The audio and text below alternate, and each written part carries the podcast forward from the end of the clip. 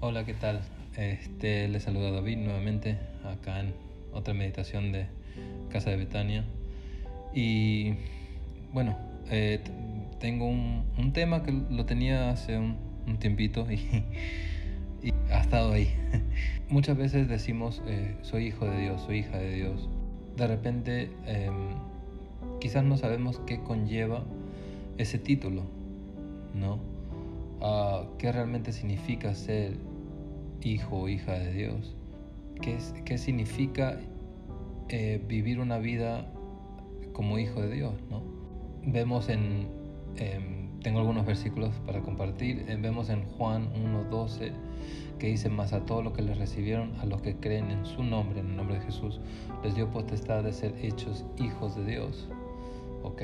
Entonces si creemos en Jesús, eh, tenemos ese derecho de ser hijos de Dios.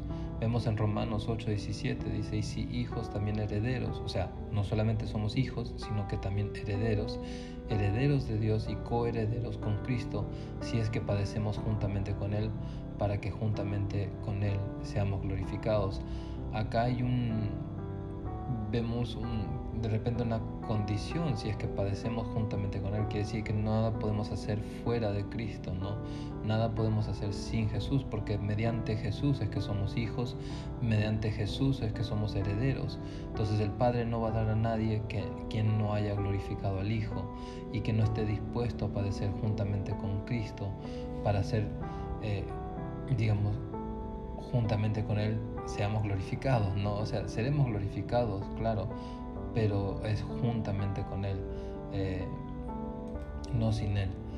Este, y vemos en Gálatas, Gálatas 3:26, pues todos sois hijos de Dios por la fe en Cristo Jesús. Entonces tenemos todas estas promesas de que somos hijos de Dios, hay ciertas condiciones de que tenemos que creer en Jesús y, y padecer juntamente con Él, etcétera, etcétera.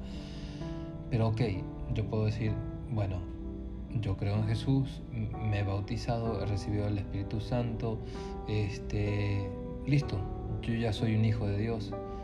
Em, y sí, es cierto, técnicamente hablando, pero ahora, ¿cómo vivo yo para realmente decir que llevo ese título de hijo de Dios?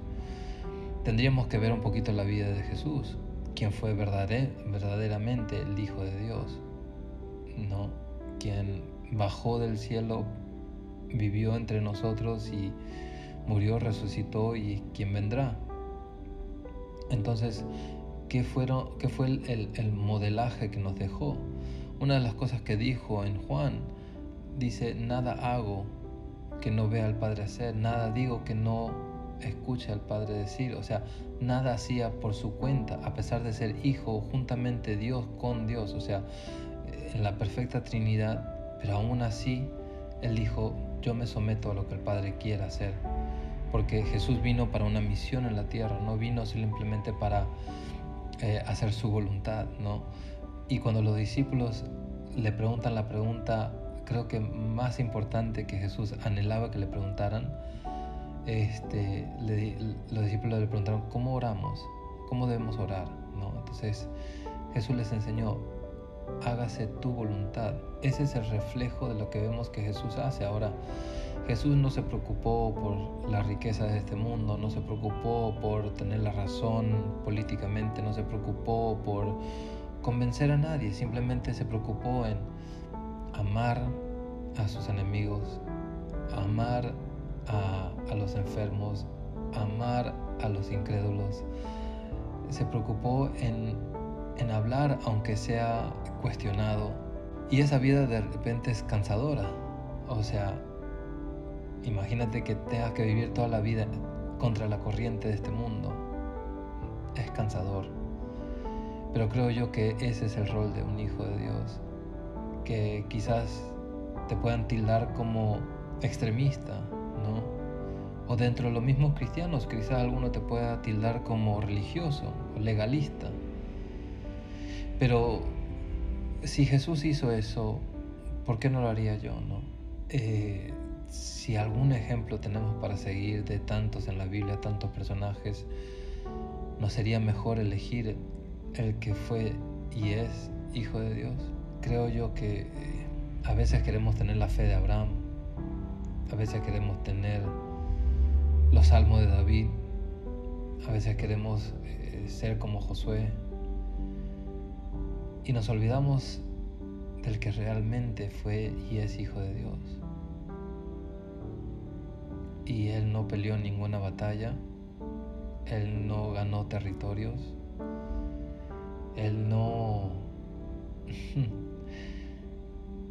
no hizo nada más que simplemente obedecer la voz del Padre. No hizo nada más que simplemente someterse y decir, Padre, aquí estoy.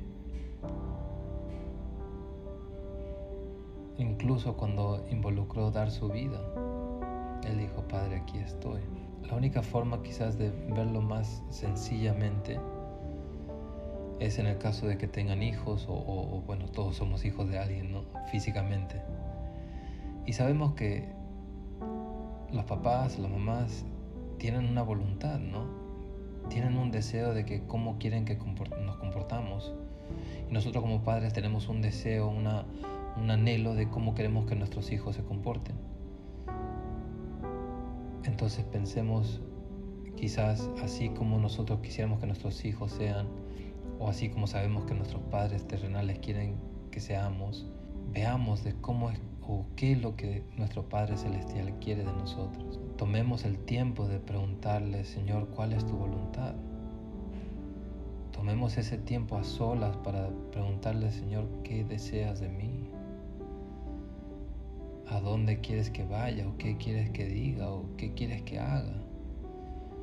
¿Por quién quieres que ore? ¿A quién quieres que testifique?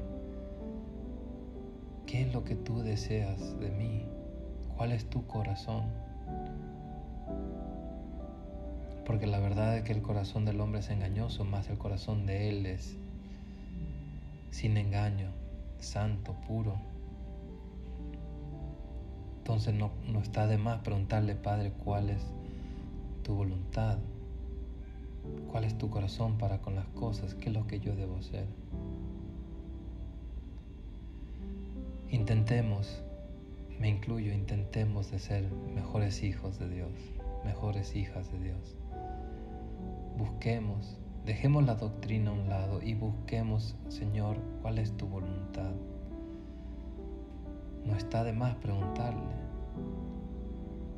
Espero que les sea de de ánimo, de bendición y que crezcamos todos en, en este hermoso Evangelio y que esperemos con ansias al novio